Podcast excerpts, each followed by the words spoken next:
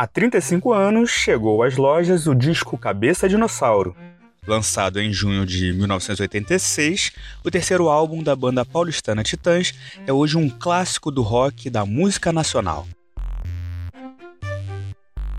Cabeça Dinossauro representou uma guinada na carreira do grupo, mas nem todos os integrantes estavam confiantes no sucesso do álbum.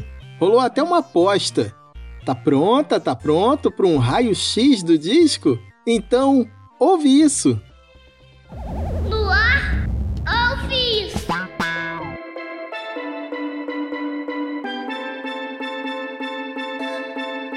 Olá, sejam bem-vindos ao podcast Ouve Isso. Estou aqui com Victor Ribe. Oi, BAP, olá pessoal. Além de ouvir o podcast, acesse também nossas redes, onde rola conteúdo extra no Twitter e no Instagram somos podcast Ouve Isso. Também liberamos toda semana um vídeo com curiosidades relacionadas ao tema da semana. Procura a gente lá, dá um like e segue a gente para ajudar a investirmos em equipamentos e melhorar a nossa produção. É no YouTube. Procura a gente lá como podcast Ouve Isso. Isso mesmo, Vic. E o tema de hoje é o clássico Cabeça Dinossauro dos Titãs. A bolacha está no top 20 de melhores discos brasileiros de todos os tempos, segundo a lista da Rolling Stone feita em 2007. Mas para contarmos a história do álbum, vamos voltar mais um pouquinho no tempo.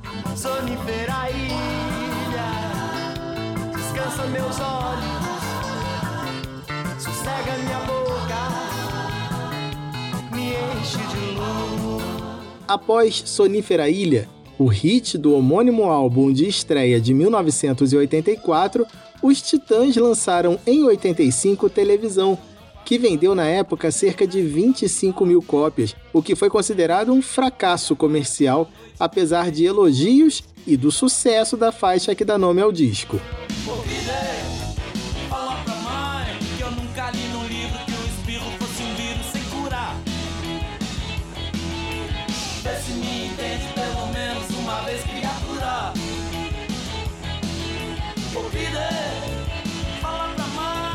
O então octeto, que é considerada a formação clássica, contava com Sérgio Brito, Branco Melo, Tony Belotto, Paulo Miklos, Arnaldo Antunes, Nando Reis, Marcelo Fromer e Charles Gavan.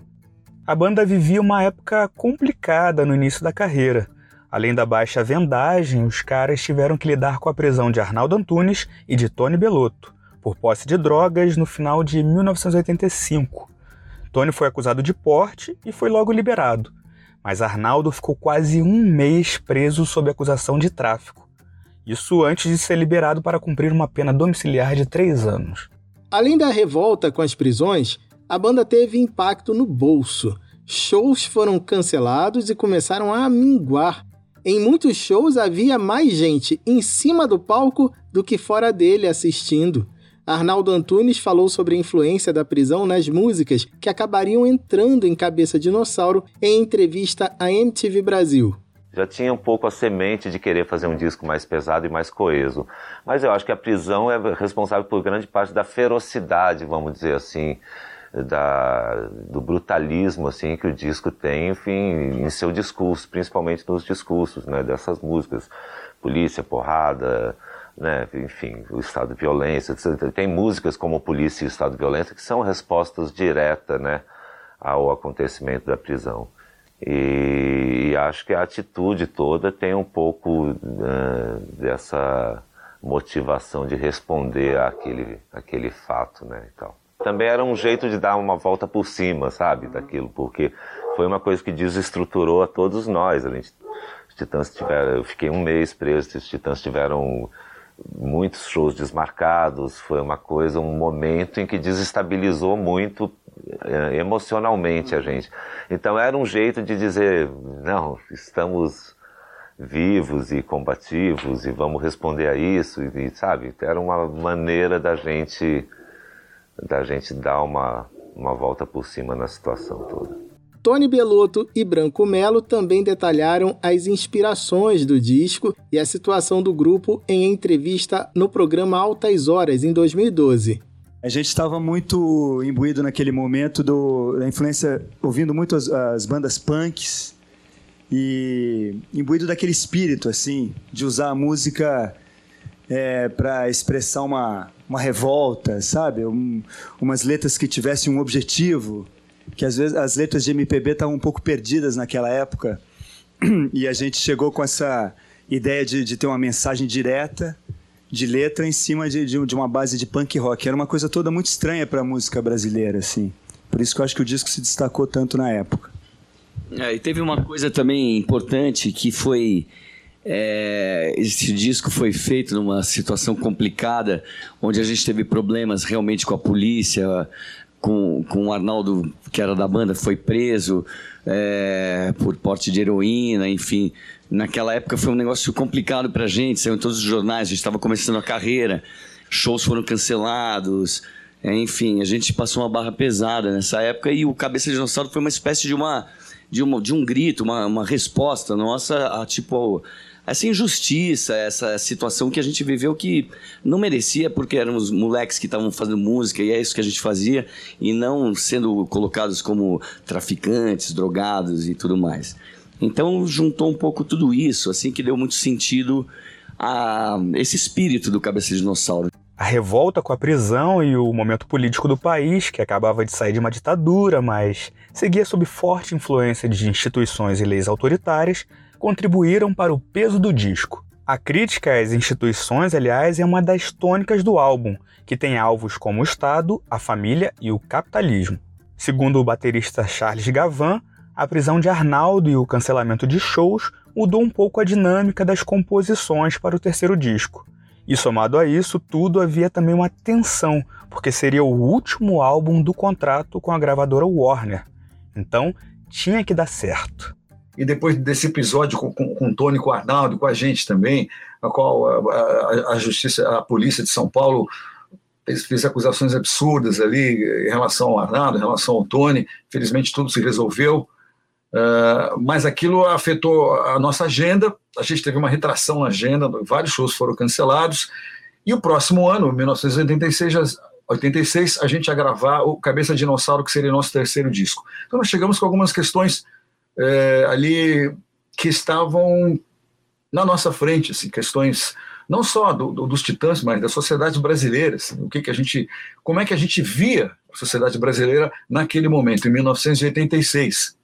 Havia também uma muita tensão porque seria o último disco de contrato da Warner, ou seja, se a gente não acertasse, e por acertar eu quero dizer vender bem, para uma gravadora, isso é acertar. Não basta fazer um disco bom, um disco que vá bem de crítica, você tinha que vender bem. Então, se a gente não acertasse né, nesse terceiro disco, provavelmente seria o último, a gente não teria contrato renovado com a Warner. Então havia essa tensão por parte dos Titãs, né? E, e, mas isso não, não, não guiou a, a, produção do repertório. Havia essa tensão, obviamente, mas não por isso a gente fez as músicas que acabaram é, entrando e compondo o Cabeça Dinossauro.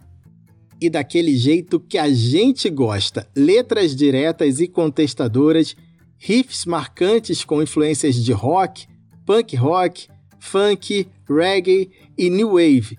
Cabeça Dinossauro é considerado também o álbum que definiu o som dos Titãs. Com a ajuda do ex-baixista dos Mutantes e produtor Liminha, o octeto conseguiu imprimir no disco o peso dos shows ao vivo. Mas antes mesmo de a gravação começar, rolou uma pequena treta entre a banda e o produtor Liminha. É que alguns dos integrantes haviam falado mal dele. Hum, Branco Melo relembra o episódio. Saiu mesmo, era uma, uma babaquice assim de, de, de moleque mesmo, sabe? Daqui, tá aqui São Paulo, achar. achava.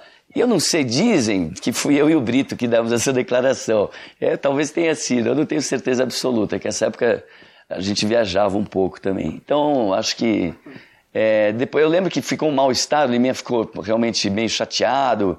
Meio não, acho que ele ficou puto e porque saiu numa revista, mas essa época saía mesmo. Uma vez também saiu uma declaração que o, o Herbert tinha falado alguma coisa que a gente não sei o quê. Aí também deu uma entrevista falando que, bom, mas será que eles imitavam polícia, não sei o quê? Gente, existia na época essas, saíam essas coisas, as pessoas ficavam putas, depois se encontravam e tal. Mas o Liminha ficou realmente é, grilado, e a gente, mas na verdade já estava com vontade de trabalhar com ele e a gente procurou ele. vamos marcar um encontro, tal. A gente foi procurar, fomos falar com ele, ele falou que ficou realmente é, muito chateado. A gente falou, não, Liminha, não tem nada a ver, isso é molecagem nossa tal. E não teve erro nenhum, foi aí começou nossa amizade. Treta resolvida, os oito integrantes seguiram para o estúdio Nas Nuvens, no Rio de Janeiro, onde passaram a trabalhar no álbum entre março e abril de 1986. Além de Liminha, também trabalham na produção Vitor Farias e Pena Schmidt. Depois da bolacha pronta, o guitarrista Tony Bellotto e o vocalista Branco Melo chegaram a postar uma garrafa de uísque sobre o sucesso de cabeça. O primeiro achava que o álbum não alcançaria as 100 mil cópias vendidas, o que dava um disco de ouro na época. Branco era mais otimista e topou a aposta. Cultura e comportamento.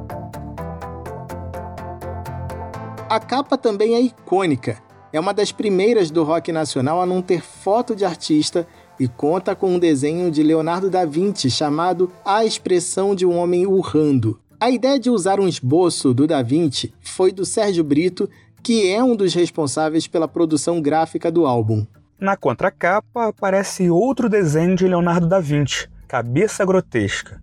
As duas folhas de acetato com as imagens que serviram de base para a capa e contracapa vieram diretamente no Museu do Louvre, em Paris. Que chique, hein?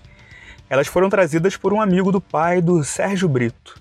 Bem, mas a gente já falou das gravações, da capa, então tá na hora de falar das músicas.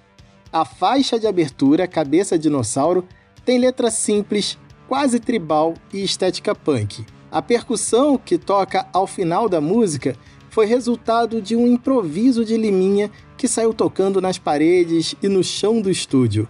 O som agradou e entrou no disco. Cabeça dinossauro! Cabeça dinossauro! Cabeça, cabeça, cabeça dinossauro! Paulo Miklos fala sobre a composição da música em parceria com Branco Melo e Arnaldo Antunes em entrevista na Rádio Jovem Pan. Numa daquelas ressacas homéricas, Sim. né? A gente eh, tava, tava, eu tava com violão e tal, no, num banco da frente, e aí comecei a falar, nossa, eu tô com uma cabeça, meu, uma cabeça gigante, uma cabeça. Não, a cabeça. Aí começou uma cabeça de elefante, uma cabeça de dinossauro. Olha, Aí, pô, sério? cabeça de dinossauro Tô com uma cabeça de dinossauro, uma ressaca monstro. E comecei dum, dum, dum, dum, dum, dum, dum. Cabeça de dinossauro! Começamos a brincar com isso. Aí o branco falou, pança de mamute. Aí veio pança... do branco, falei. Aí, pança, foi mesmo. Pança de mamute e tal. Aí, aí ficamos brincando, pança, pança de mamute! né? Curtindo e gritando e tal. Aí, ficou, aí começou a animar. Cara, você Começou a animar mesmo. Aí o Arnaldo saiu lá do fundo e falou, é o cab... Espírito é, de porco. Espírito de porco. Aí pronto, fechou Eu acho a que música. cada um, cada um foi se se, Cara, se entregando. Ele, cabeça de é... dinossauro, branco, pança de mamute. Mano, e quem que, quem que falou que o Arnaldo, Arnaldo Espírito de São os três compositores da música. A, A, U, U. Traz consigo a ironia da rotina. Tudo a ver com a rotina dos trabalhadores subjugados dentro da lógica capitalista. Eu como, eu durmo, eu durmo, eu como. Sérgio Brito fala um pouco sobre essa música que ele fez em parceria com Marcelo Fromer. Então, hoje fiz com Marcelo é, na cozinha dele.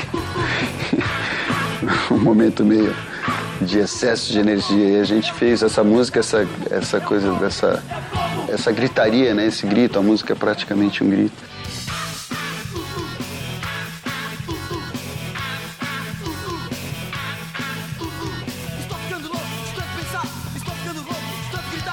Escolhida como primeira música de trabalho, a A U U sofreu certa resistência nas rádios assim que o disco foi lançado. A situação mudou depois que o programa Fantástico da TV Globo exibiu o clipe para todo o Brasil. A família tradicional brasileira deve ter estranhado aqueles oito rapazes vestidos de preto gritando A A U U. Mas o certo é que a exibição deu um importante impulso para a banda. A próxima faixa é Igreja que gerou discórdia desde a sua concepção. A canção foi escrita por Nando Reis e as rádios receberam ligações de pessoas indignadas com ela, que chegou a ter a sua reprodução proibida pela censura. Bispos e membros da igreja também se queixaram da canção. Mas aqui a gente não aceita censura não.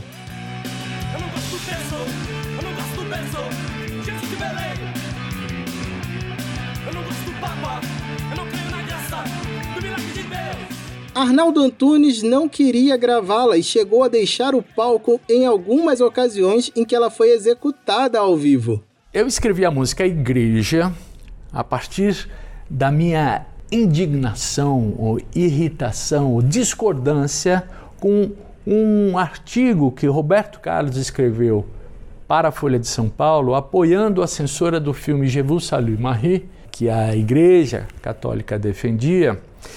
E eu reagi àquilo escrevendo essa canção. Eu me lembro que escrevi ela muito rapidamente, porque era uma ideia clara que eu tinha, e não só a minha posição não tem nada a ver com a questão do Roberto Carlos, mas ela foi a faísca que me fez escrever. E quando colocamos em votação igreja, Paulo e Arnaldo foram contra.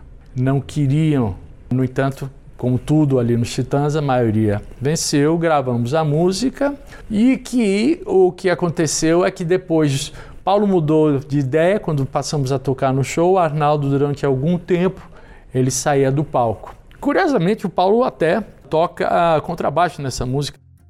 E duas músicas são claramente um recado aos episódios da prisão de Beloto e Arnaldo Antunes que comentamos no início. São elas Estado Violência e Polícia. A repressão policial, marcada em polícia, de Tony Belotto, aliás, virou um hino contra o abuso de autoridade.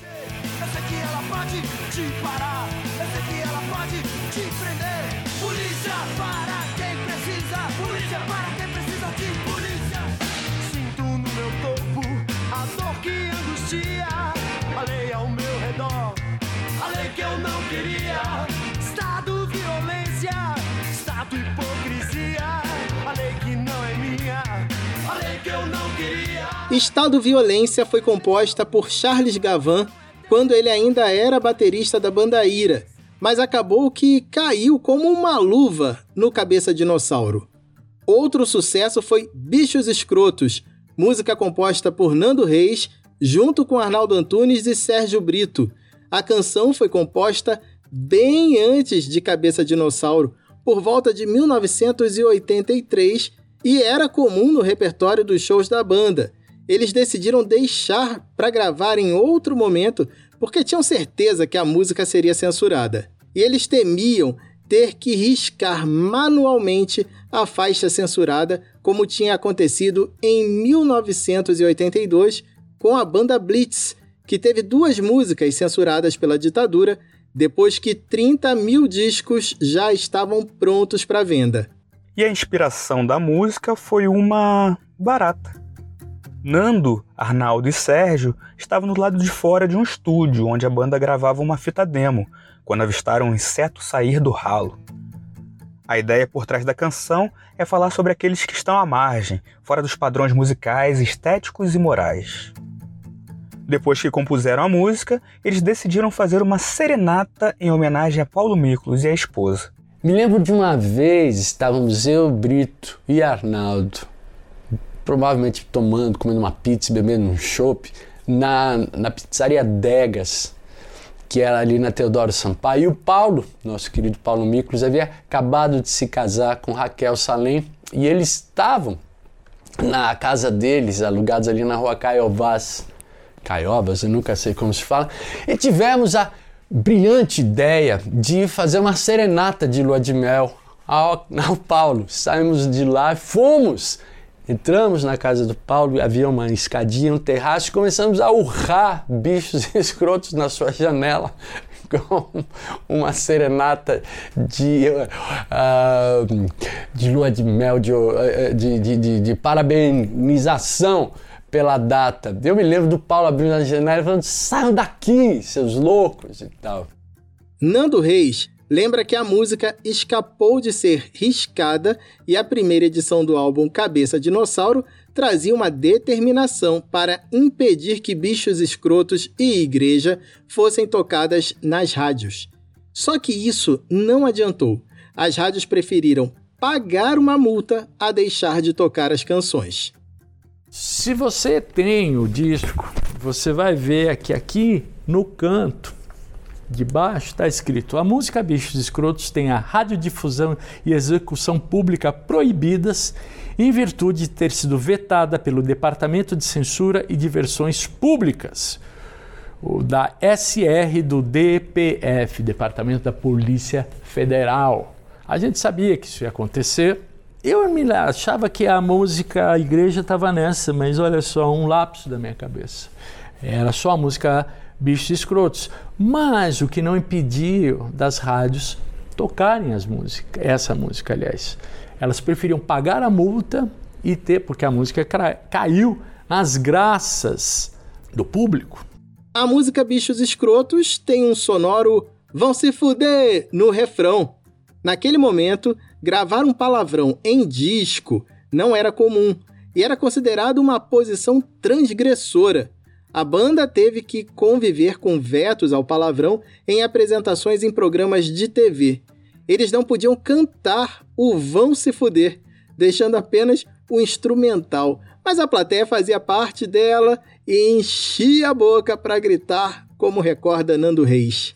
Nós éramos proibidos de cantar o refrão da música. A música não podia ser exibida uh, na rádio e depois veio uma coisa que a gente não podia cantar o refrão na televisão. Então, há também no YouTube, você pode ver um exemplo magnífico.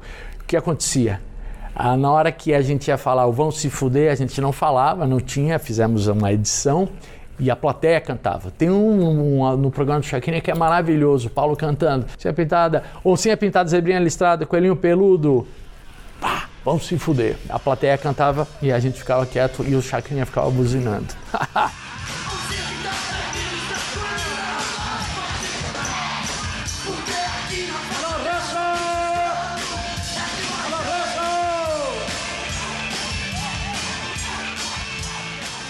Você ouve isso?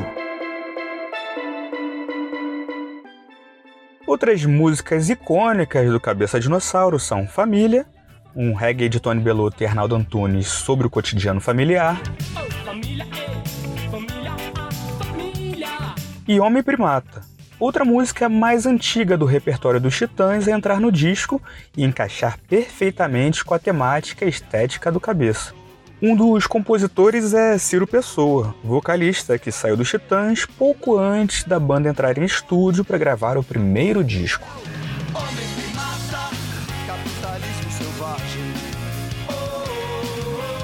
Também estão no álbum as faixas A Face do Destruidor, Porrada, Tô Cansado e Dívidas, músicas que falam sobre a rotina da vida adulta e os problemas do dia a dia.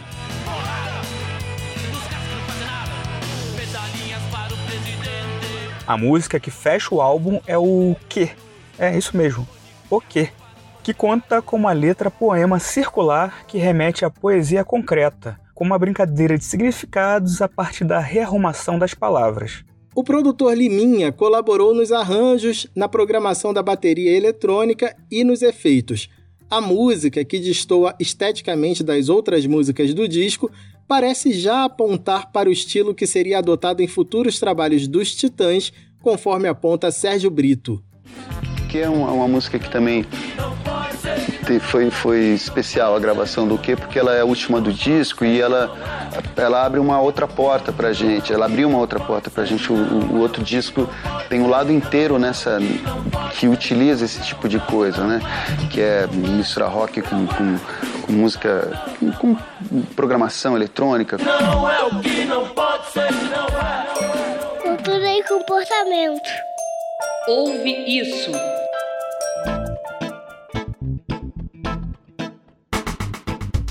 Lembra que a gente comentou que Tony Bellotto apostou uma garrafa de uísque com Branco Melo, afirmando que o disco não venderia 100 mil cópias? Então, o guitarrista perdeu a aposta. Eu lembro até que teve uma aposta que eu fiz com o Tony. a gente apostou, acho que era uma garrafa de Jack Daniels, aquele whisky de cowboy. Agora é assim! Eu achava que a gente ia fazer o nosso primeiro disco de ouro com esse disco. Aí o Belo falou: você tá louco, não tem nenhuma música para tocar. Enfim, perdi a aposta, mas fiquei feliz de perder essa aposta. Diversões, luxo, O sucesso e a identificação do público foram crescendo aos poucos. até que o álbum estourou ainda em 1986. Os shows começaram a lotar, a agenda dos caras passou a viver lotada e as músicas estavam todas na boca da galera. Em dezembro de 86 veio o disco de ouro, ou seja, 100 mil pessoas compraram a bolacha. Em menos de um ano, o disco alcançou a marca de 250 mil cópias vendidas. Até hoje, mais de 700 mil cópias do Cabeça Dinossauro tocaram em aparelhos de som Brasil afora. O álbum teve 11 das 13 faixas tocadas em rádio sempre frequenta listas de discos fundamentais e de melhores da história. 35 anos depois de seu lançamento, o álbum Cabeça Dinossauro dos Titãs continua atual envelheceu bem e continua cheirando a novo. O álbum definiu o som dos Titãs e abriu caminho para outros sucessos, como Jesus Não Tem Dentes no País dos Banguelas e o Plastic Blonde. As entrevistas usadas aqui foram dadas à antiga MTV Brasil, ao canal do Gilson Naspolini, à Rádio Jovem Pan e também usamos trechos do Nando Reis, disponíveis em seu próprio canal no YouTube. Inclusive, achamos tudo isso no YouTube.